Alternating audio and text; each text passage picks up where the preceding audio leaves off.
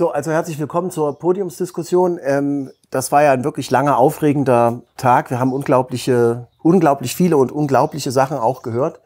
Und ähm, ich habe selbst 100 Millionen Fragen an jeden einzelnen von euch, weil ich diese Themen sehr interessant finde.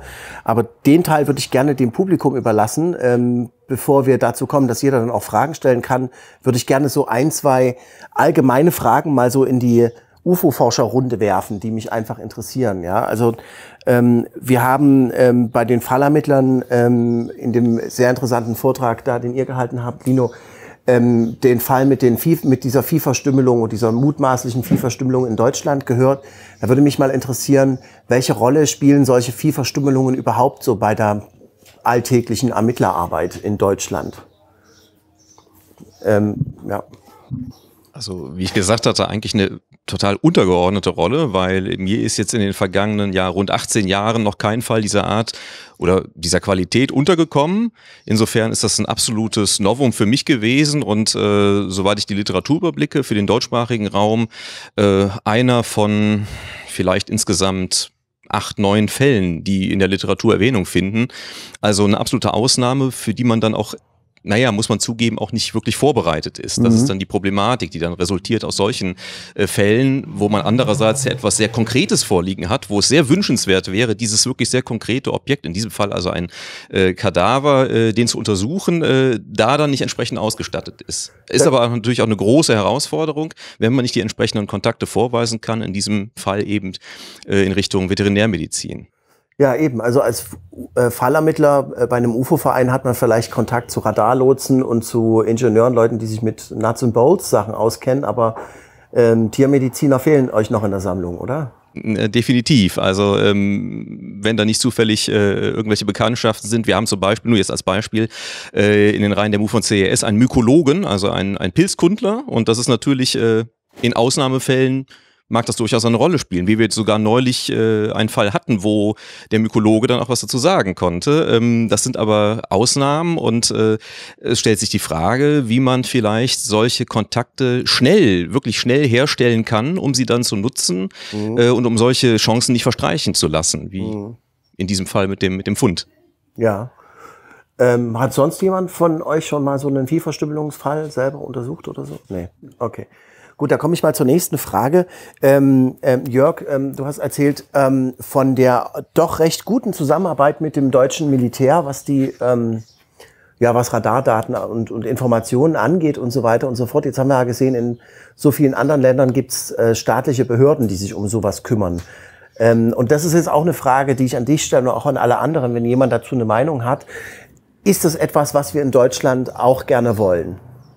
Äh, ja, also es wäre sicherlich wünschenswert, dass wir sowas in Deutschland hätten. Äh, es ist die Frage der des politischen Willens wahrscheinlich, ob der in unserem Land vorhanden ist, ob da einfach Mehrheiten dafür existieren oder ob Politiker Notwendigkeiten sehen, sowas zu machen. Äh, äh, wie gesagt, ich denke, wir wünschen uns das alle. Es würde auch der ganzen Sache doch noch mehr Gewicht und Autorität verleihen, wenn wir sowas wie in Frankreich zum Beispiel hätten. Also eine halbstaatliche Organisation, die sich äh, letztlich damit befasst. Aber wie schon erwähnt, es ist so, dass der Zugang zu den Informationen in Deutschland äh, glücklicherweise sehr einfach ist und größtenteils auch kostenlos, dank dem Informationsfreiheitsgesetz. Und ähm, wie sieht es eigentlich in Österreich aus? Da ist der Zugang nicht so leicht. Also dieses Informationsfreiheitsgesetz ist bei uns nicht gang und gäbe. Äh, ich würde es mir aber genauso wünschen, wie es heute schon ein paar Mal gefallen ist, äh, dass das Thema in, das, in der Mitte der Gesellschaft ankommt und äh, wirklich auch auf institutioneller Ebene da eine engere Zusammenarbeit passieren würde. Was müsste denn passieren, damit es wirklich in der Mitte der Gesellschaft ankommt? Also wir haben ja auf der einen Seite haben wir diese Lächerlichkeitstendenz in den Massenmedien, auf der anderen Seite diese ähm, ja diese absolute ähm, Angst von ähm, Behörden und von ähm, Experten, auch Wissenschaftlern, sich damit auseinanderzusetzen und so weiter. Also wie soll das jemals im deutschsprachigen Raum in der Mitte der Gesellschaft ankommen. Man trifft ja nicht so oft auf dem Weg früh zur Bushaltestelle ein UFO, sage ich mal. Äh, hin und wieder schon. Hin und wieder treffen Leute UFOs und die melden sich dann bei uns, also bei den UFO-Vereinen natürlich. Nee, die, die, Leute ist, Die ja. Leute natürlich, ja. Äh, was passieren müsste, das ist ein großer Event. eine Massensichtung vielleicht. Mhm. So etwas, denke ich, kann da schon hilfreich sein. Da wird es öffentlich diskutiert und da kommen dann wieder wir zum Zuge, die UFO-Forscher, die äh, versuchen eben das zu erklären. Ja, äh, noch eine Frage an äh, Jörg Kiefer. Würden wir denn überhaupt von so einem, von so einer großen Sichtung was mitbekommen? Es hat ja keiner zu Hause in seinem Dachboden ein Radargerät. Äh, das ist richtig. Zunächst muss man mal immer sehen, ja, dass es genug Zeugen gibt oder auch in äh, belebten, bevölkerten, dicht besiedelten Gebieten. Es ist ja immer so, dass viele Menschen nicht ständig in den Himmel schauen. Dann haben wir witterungsbedingt durch Bewölkung, durch äh, den äh, Lichtsmog, den wir haben, durch die äh, stark erhellten Städten äh, ist es ja letztlich so, dass äh, häufig Beobachtungen am Himmel gar nicht so wahrgenommen werden. Äh, aber wenn es denn eine große Sichtung gäbe und dann sich entsprechend viele Menschen an entsprechende Institutionen, sei es jetzt eben auch ja, erste Anlaufstelle bei uns Polizei zum Beispiel, äh, äh, Feuerwehr, weil sie denken, es ist irgendwas passiert. Äh, wenn hier der Druck entsprechend groß ist, dann äh, mag das durchaus auch einen Einfluss haben auf äh, die Politik, die sich dann da mehr mit beschäftigt, mit der ganzen Sache. Ich wollte dazu was sagen. Äh, eine, eine, solche Massensichtung hat es ja von 1989 bis 1991 in Belgien, im deutschsprachigen Bereich Belgiens gegeben. Und äh, es wäre mal interessant, äh, Leute zu interviewen, die dort wohnen, ob diese Massensichtung, wo also dreieinhalbtausend äh, Personen äh, äh Sichtungen gehabt haben, ob diese Massensichtung äh, in das Bewusstsein der Menschen hineingegangen ist und ob da vielleicht eine heute eine andere äh, Einstellung herrscht als meinetwegen bei uns.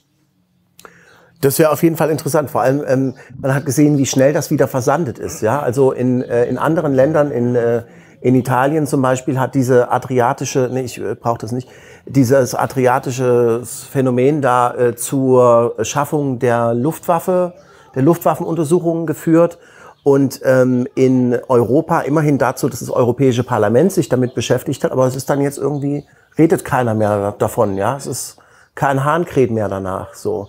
Ähm, eine Frage äh, nochmal vielleicht an Lino, es liegt da vielleicht auch mehr in der Verantwortung der UFO-Forscher, dass sie ihre ähm, Ergebnisse, gerade wenn sie anomal sind, was sie da rausgefunden haben, mehr und öffentlichkeitswirksamer präsentieren?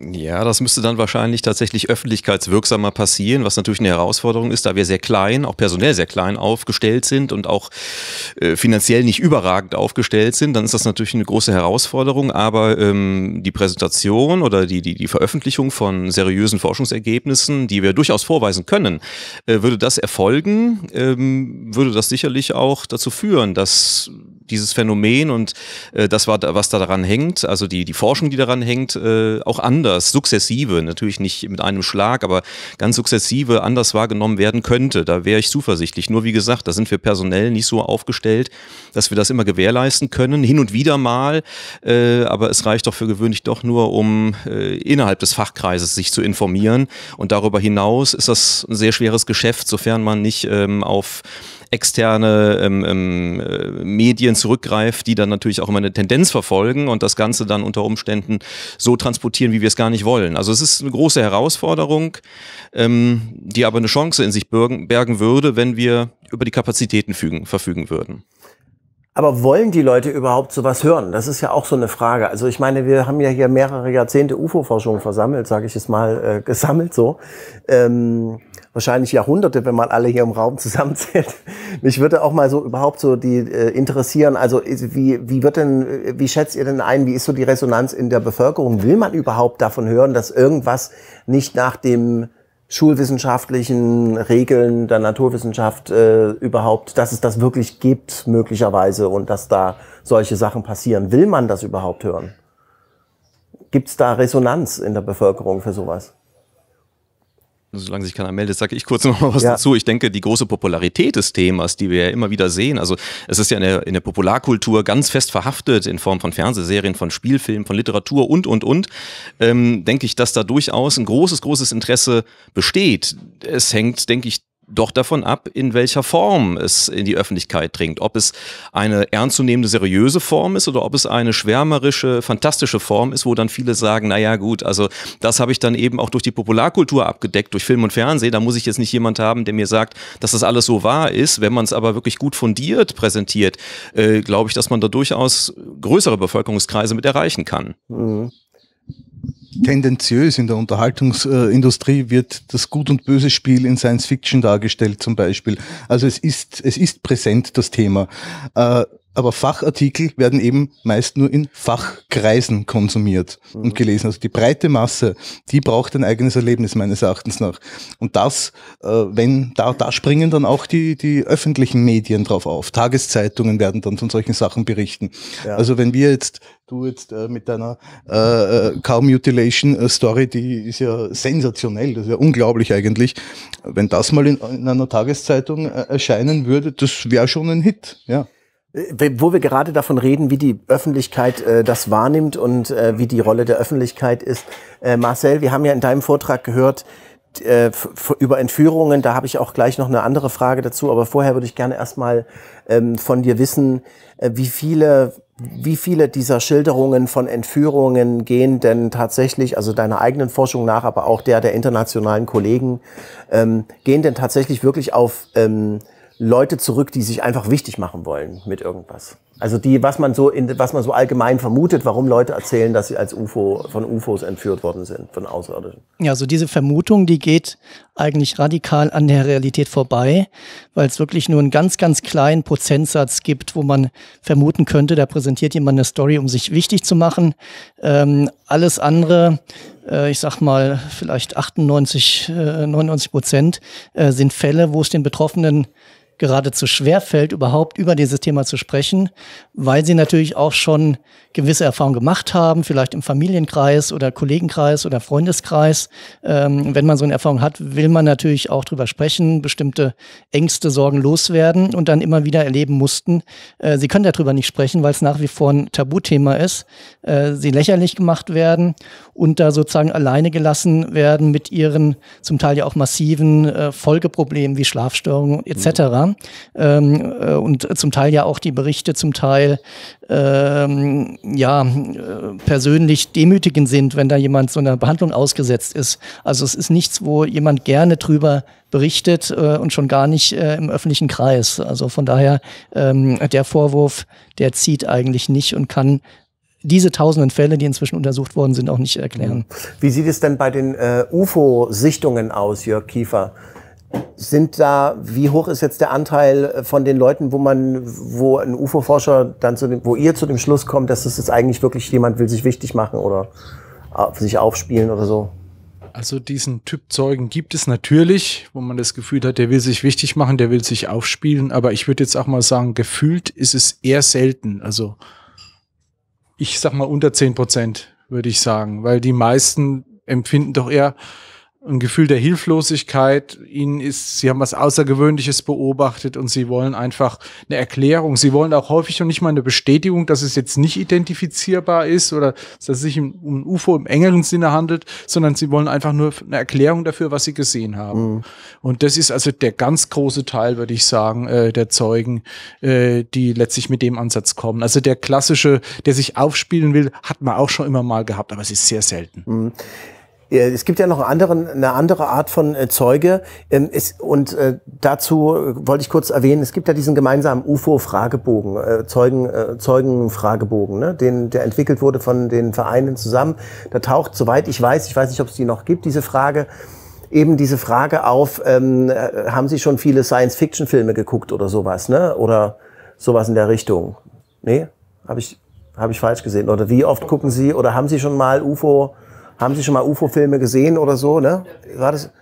Ähm, was ja dazu dient, um abzuschätzen, wie sehr sich der Zeuge schon informiert hat über UFOs und so weiter und so fort. Und da wollte ich darauf jetzt auf hinaus auf die Frage, und das gilt jetzt sowohl für Jörg als auch für Marcel, ähm, wie hoch ist eigentlich der Anteil von den Zeugen, die sich, ähm, wo man annimmt, dass die sich davon haben beeinflussen lassen und dann äh, irgendwas, was sie erlebt haben, dann durch ihre übliche ringsherum Erfahrung angereichert haben, vielleicht bewusst oder unbewusst? So, äh, aus was wir so kennen, aus unserer Erfahrung, ist es sehr gering. Okay. Also definitiv sehr gering. Äh, und wenn es so ist, wenn Sie sagen, Sie haben da, weil Sie da was gesehen haben, denken Sie, es könnte so und so sein, stellen Sie es aber häufig auch selbst in Frage und lassen auch andere Erklärungen zu. Mhm. Können wir vielleicht das Mikro an Marcel weitergeben? Würde mich noch interessieren, was Marcel sagt. Ja, also es ist schon ein wichtiges Thema, diese äh, mögliche Beeinflussung durch ähm, Literatur, durch andere Medien, äh, auch in dem Bereich der Kontakterfahrung, äh, was vor äh, 30, 40 Jahren zu Beginn der Forschung äh, noch selten war, dass jemand da vielleicht inhaltlich schon informiert ist, weiß, äh, was da so passiert, ähm, äh, ist inzwischen ja durch US-Literatur, die ins Deutsche übersetzt ist, aber durch Internetseiten, äh, da sieht die Situation natürlich ganz anders aus. Das heißt, jeder äh, kann sich da leicht informieren. Viele haben sich natürlich auch schon äh, befasst, äh, weil sie Vermutung haben, dass ihnen da ungewöhnliche Dinge passieren, äh, wollen da mehr drüber wissen, haben zumindest vielleicht mal im Internet recherchiert, wo natürlich auch äh, vieles äh, Unsinn ist, aber auch ähm, äh, Informationen wiedergegeben werden, die aus wirklichen Fallbearbeitungen stammen. Also es ist schon ein Punkt, den man äh, ernst nehmen muss und dann muss man halt abklopfen, äh, wie viel Information liegt da wirklich vor. Ähm, und ich sage mal so Fälle wie Kinder, die entsprechendes berichten, wo man ausschließen kann, dass da so eine Beeinflussung stattgefunden hat, die sind natürlich nochmal ein starkes Indiz, ähm, gerade wenn es um mehrere Generationen geht in dem entsprechenden Fall, äh, dass alles nicht allein auf Beeinflussung der Und Umwelt so beruht. Prozentual oder gefühlt äh, der Anteil von solchen naja, ich würde sagen, schon die Mehrzahl der Menschen, die sich äh, an mich jetzt wenden zum Beispiel, die haben sich schon in der einen oder anderen Form äh, informiert. Äh, manche haben auch schon oder äh, ein gewisser Prozentsatz haben auch schon Spezialliteratur gelesen. Ja. Ja. Okay, gut. Äh, wir haben ja hier auch noch, wir haben ja auch noch den Vorsitzenden des, äh, der GEP sitzen, GEP UFO Forschungsvereins, Hans-Werner Peiniger. Würde mich auch mal interessieren, wie ist denn da bei der GEP dieser gefühlte Anteil von den Leuten, die sich da was zurecht spinnen, mehr oder weniger unbewusst? Also der ist auch bei uns äh, eher verschwindend gering, also in keinem nennenswerten Prozentsatz. Ist denn die Frage in dem Fragebogen überhaupt noch zeitgemäß? Gibt es heute überhaupt noch irgendeinen, der keinen UFO-Film gesehen hat? Kann man drüber streiten, aber es gibt ja da auch äh, unterschiedliche äh, ja, Wirkungen bei den, Zeu äh, bei den Zeugen. Die, die sich auch unterschiedlich informiert haben. Manche machen das ja sehr intensiv und exzessiv und andere, na gut, die haben mal ein Buch gesehen oder gucken mal in eine Zeitschrift, die sind dann äh, etwas weniger vorbelastet, wenn man überhaupt noch äh, heutzutage von einer Vorbelastung sprechen kann, weil man wird ja, sobald man den Fernseher einschaltet, wird man ja schon mit irgendwelchen Dokumentationen konfrontiert. Ähm, ich persönlich äh, habe so ein kleines Nebenhobby, ich äh, sammle äh, Alltagsgegenstände, die äh, mit, dem, mit dem Motiv des Außerirdischen zu tun haben, also Alien-Darstellungen im Kinderspielzeug, auf, äh, auf Kleidung und so weiter. Und man wird unbewusst heutzutage fast tagtäglich oder wöchentlich zumindest mit irgendeiner äh, Alien-Figur konfrontiert. Da muss man sich dann natürlich fragen, äh, das wär, wäre sicherlich eine schöne Arbeit für Soziologen, äh, hat das irgendeinen Einfluss auf den Menschen? Und so könnte ich mir vorstellen, dass zum Beispiel auch das Bild des Grays ne, auch über solche Sachen ja, verinnerlicht wird ne, oder verfestigt wird in, in uns Menschen. So, ich kenne jetzt nicht die äh, Statistik der wirklich unidentifizierten Good UFO-Fälle äh, bei den einzelnen deutschen Vereinen, aber ich würde mal sagen, von der internationalen Statistik, von dem, was mir so geläufig ist, schwankt das so zwischen 7 und 15 bis 20 Prozent. Einverstanden, mehr oder weniger? Bei uns ist es jetzt etwas weniger, aber. Ist etwas, wie viel ist etwa da bei der GEP? Ja, wir haben, glaube ich, zwei, drei Prozent. Zwei, drei Prozent, die also wirklich unidentifiziert bleiben. Okay, so.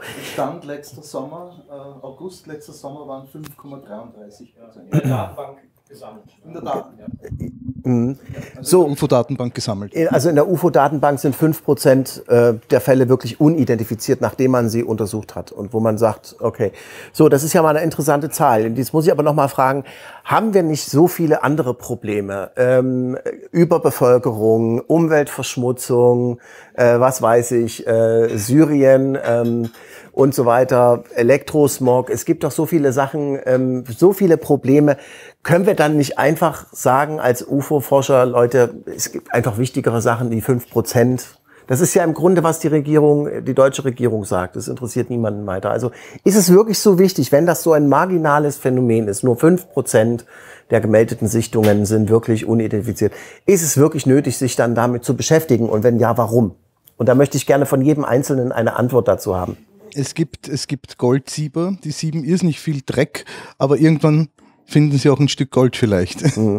Ich glaube, es ist detektivische Akribie, die, glaube ich, die meisten von uns äh, motiviert.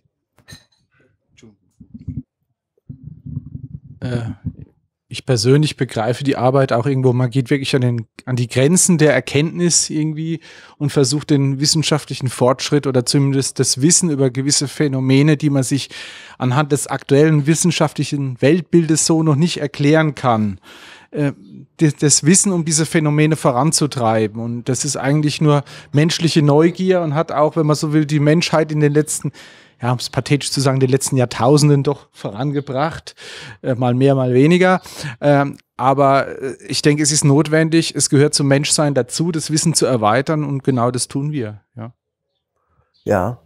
Lino? Ich sehe auch äh, auf der einen Seite da zunächst mal ein Stück, ein gutes Stück Grundlagenarbeit, Grundlagenforschung, die da betrieben wird. Und auf der anderen Seite, ich sprach eben diese, diesen äh, popularkulturellen Niederschlag des UFO-Themas oder das Thema des Außerirdischen oder des Unbekannten im Luftraum, wie der sich in der Popularkultur niederschlägt. Das zeigt ja eigentlich, dass dieses Thema die Menschen bewegt bewegt zu, zu Kunstschaffen, zu Literatur und so weiter. Das ist also durchaus ein Thema.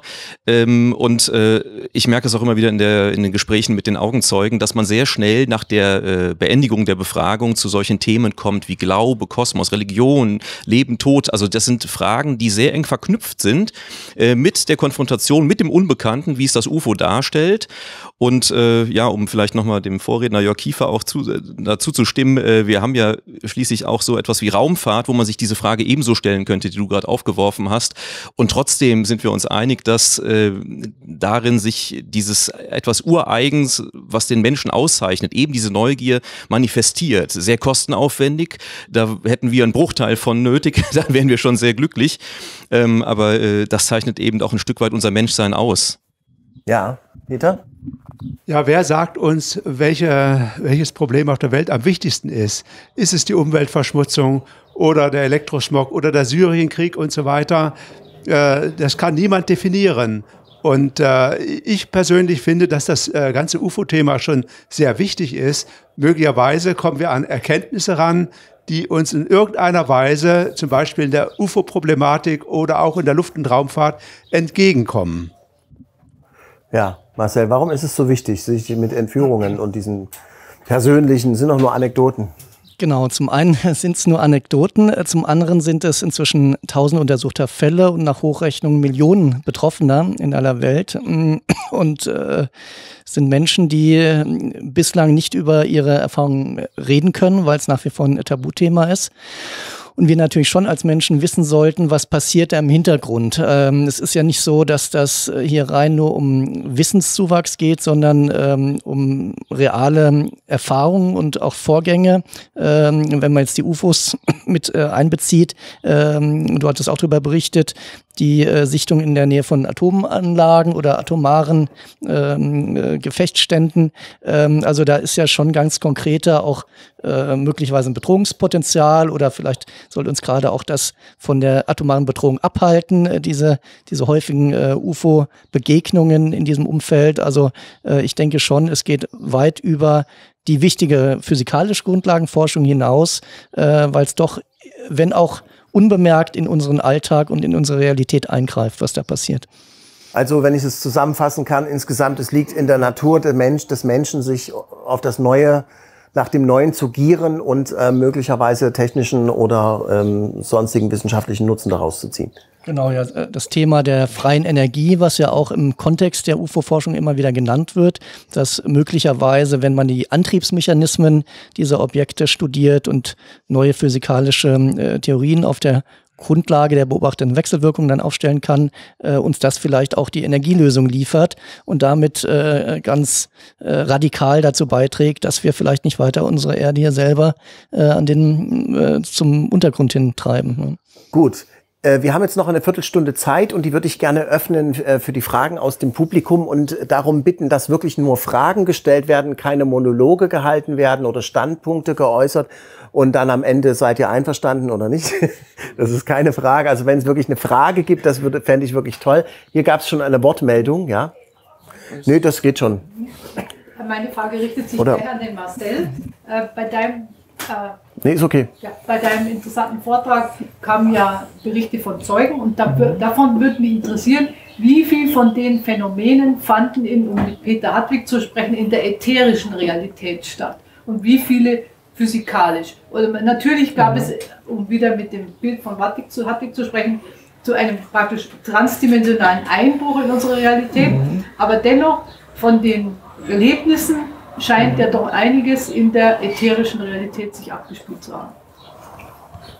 Ja, also es ist ganz schwer zu beurteilen. Einerseits haben wir physikalische Spuren, die solche äh, Kontakterfahrungen hinterlassen, was dafür spricht, dass zumindest teilweise es in unserem Raum-Zeit-Kontinuum hier sich abspielt. Ähm, andererseits ähm, ist schwer durchschaubar, wie viel sozusagen in einer anderen Dimensionsebene abläuft, weil beispielsweise, da hatten wir auch drüber gesprochen, Phänomene wie Zeitanomalien auftreten und da spreche ich jetzt nicht von Missing Time, also einfach eine ähm, Erinnerungsverlust an Erlebnisse, äh, sondern wirkliche Zeitanomalien wie ein Zeitgewinn, ja, dass einer auf einmal äh, merkt, er kommt zum Beispiel früher an dem Zielort an, äh, als er eigentlich ankommen dürfte.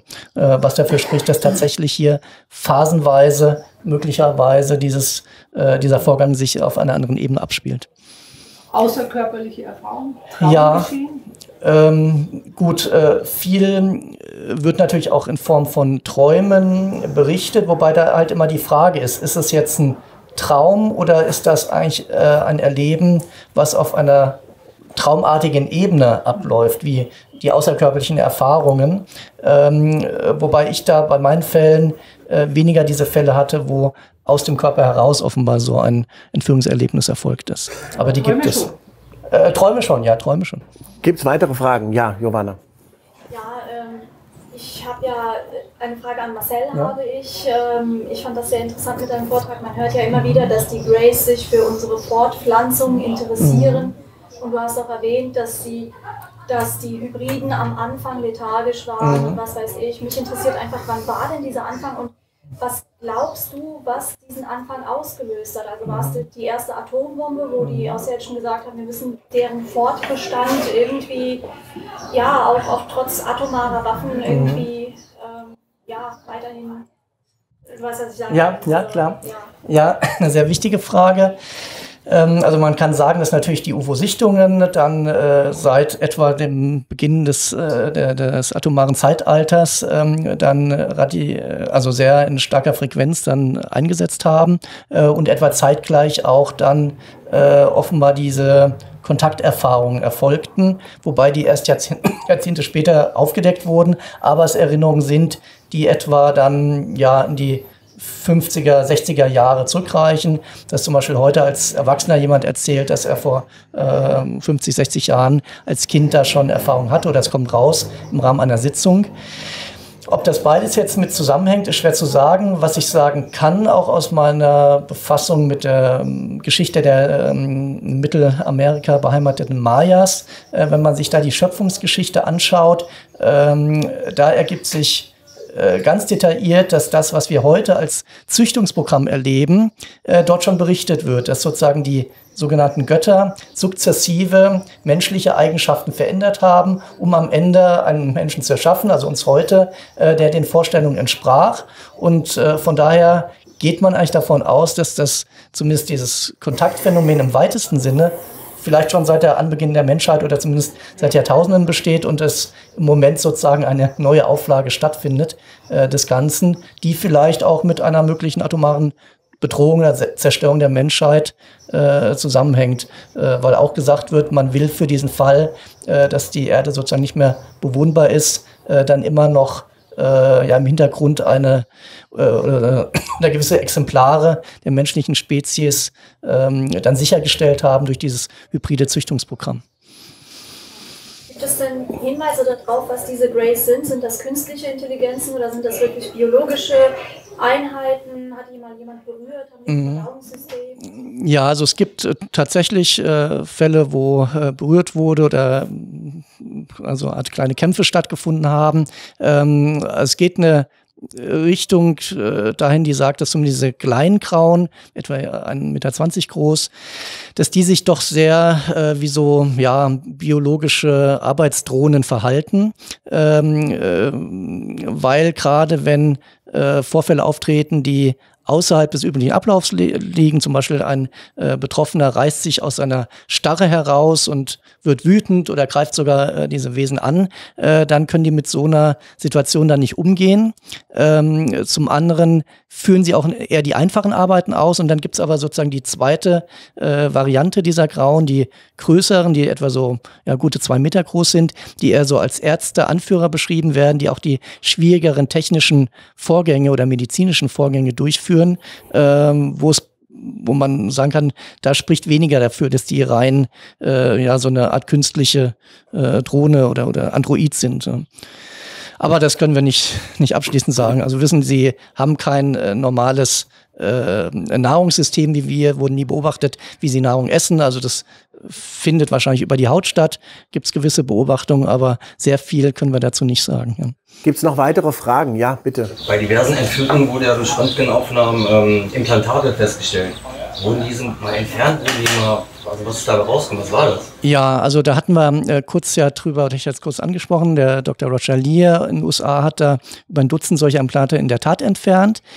Man hat auch versucht, äh, diese Implantate, die entfernten, dann ähm, labortechnisch zu untersuchen. Äh, was allerdings schwierig war, was man festgestellt hat, war so eine äh, seltsame organische Ummantelung, die offenbar dazu diente, Entzündungsreaktionen ähm, abzumildern äh, und Abstoßungsreaktionen des Körpers.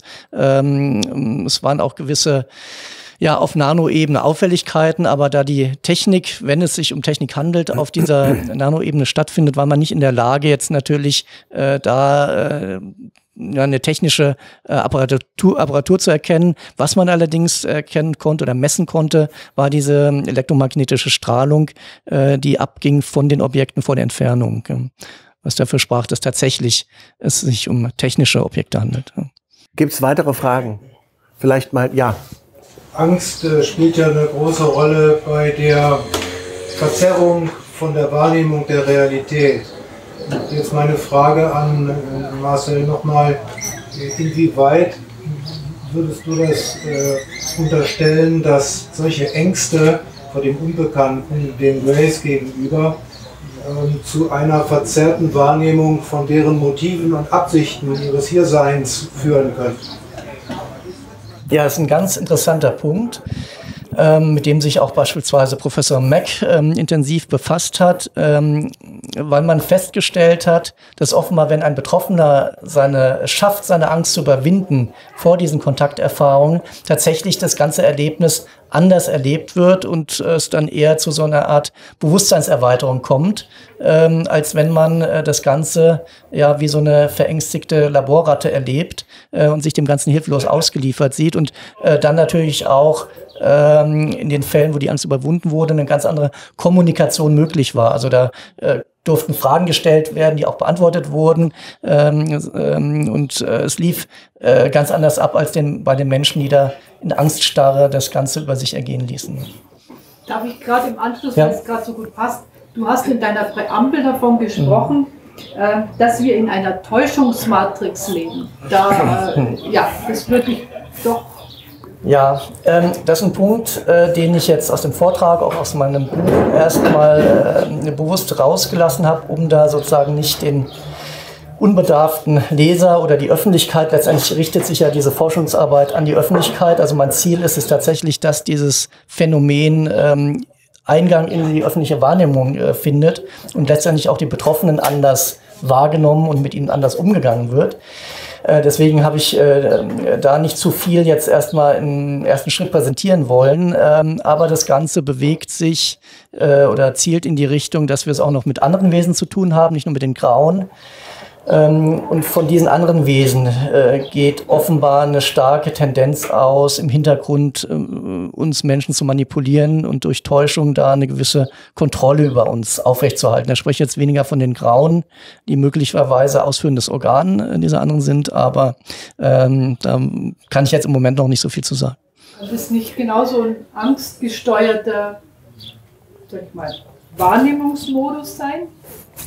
Äh, nee, in dem Fall nicht, weil ähm, das Gesamtphänomen ähm, in Richtung Manipulation und Täuschung, ähm, in dem Fall sind es diese reptilienartigen Wesen, ähm, äh, abzielt, ähm, was sich durch ganz, ganz verschiedene Aspekte zeigt. Also ich hatte, um nur mal einen Fall vorwegzunehmen, ich hatte einen Fall, wo sich rausstellt bei einem Menschen, der vorher gar nicht dachte, dass irgendwas in der Richtung mit diesem Phänomen zu tun hat. Äh, da zeigte sich, dass ganz konkrete Manipulationen an ihm selber vorgenommen worden sind, um ihn sozusagen von außen steuern zu können. Ja. Und ähm, in ähnlicher Form kommt es auch bei Grauen, Grauen vor. Beispielsweise auch die Fälle gibt es, wenn äh, ein Mensch äh, den Zwang äh, fühlt, einen unbekannten Ort aufzusuchen, wo er offenbar dann ein Kontakterlebnis hat. Also auch die Fälle hatte ich, dass jemand sich ins Auto setzt, in den Wald irgendwo langfährt, wo er gar nicht weiß, wo er dahin fährt. Ähm, äh, auch das Ganze läuft automatisch ab. Äh, dann hat er einen Zeitverlust, weiß also nicht, was dann passiert und äh, fährt dann wieder quasi wie ferngesteuert wieder zurück. Also äh, so weit reichen offenbar die Einflussmöglichkeiten, die, wenn man so will, mentalen Einflussmöglichkeiten dieser Wesen aus. Gibt es noch weitere Fragen? Ja.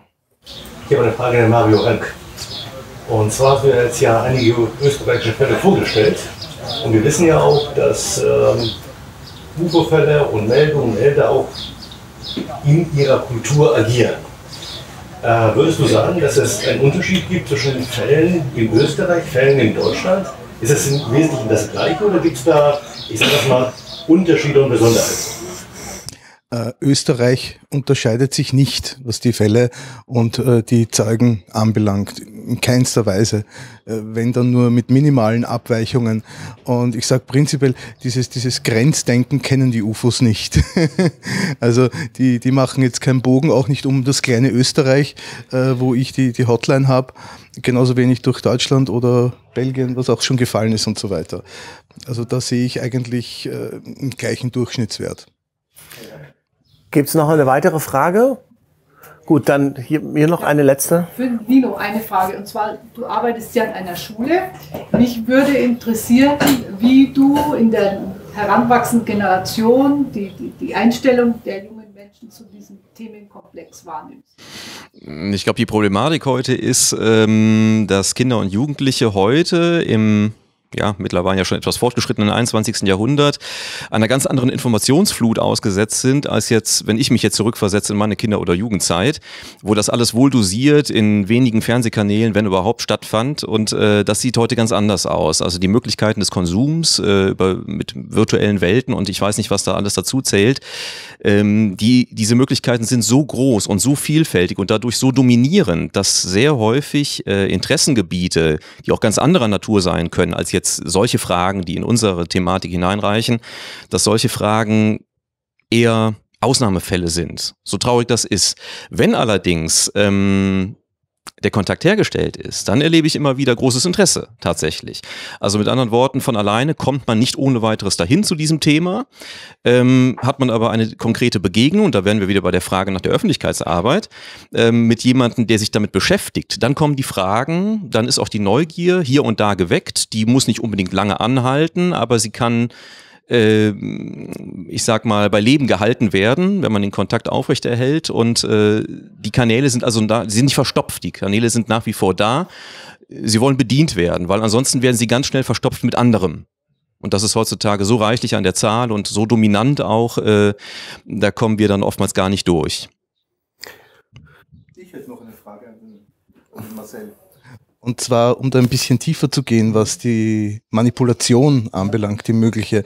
Es äh, wird doch immer wieder auch berichtet von denen, die hinter den Grays sozusagen stehen. Und da gibt es einige Berichte, die besagen, ja, das sind sehr wohl Menschen oder menschenartige ja, Gestalten. Ja, also wirklich eine schwer zu beurteilende Frage, weil da die Beobachtungen so weit auseinandergehen. Ähm, ich weiß von einigen Fällen, wo diese Gottesanbeterähnlichen oder Mantis-Wesen ähm, äh, da beobachtet worden sind, die offenbar eine steuernde Funktion hatten gegenüber den Greys.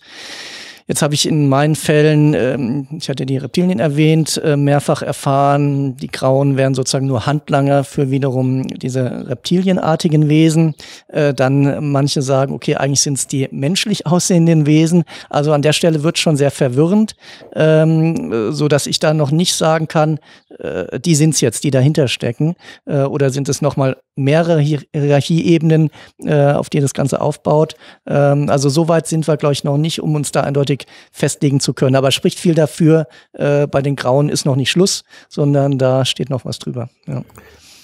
Eine allerletzte Frage, ja. Ich komme eine Frage zu. Das Ehepaar Lammert hat dazu ja ein Buch geschrieben. Und die vertreten ja die These, dass das militärische Interessen sind, dass sie entführt werden in irgendwelchen unterirdischen Anlagen. Da sind dann UFOs als Täuschungsobjekte aufgestellt, um den Anschein zu errichten, das wäre also außerirdisch. Äh, hast du da irgendwelche Erfahrungen mit denen? Nein, also ich habe äh, einen Fall, wo eine möglicherweise eine Beziehung zum US-Militär besteht. Ähm, ich weiß, dass auch Dr. Stephen Greer äh, da immer sagt, dass äh, diese Entführungen schlechtweg vom Militär organisiert und vorgetäuscht werden.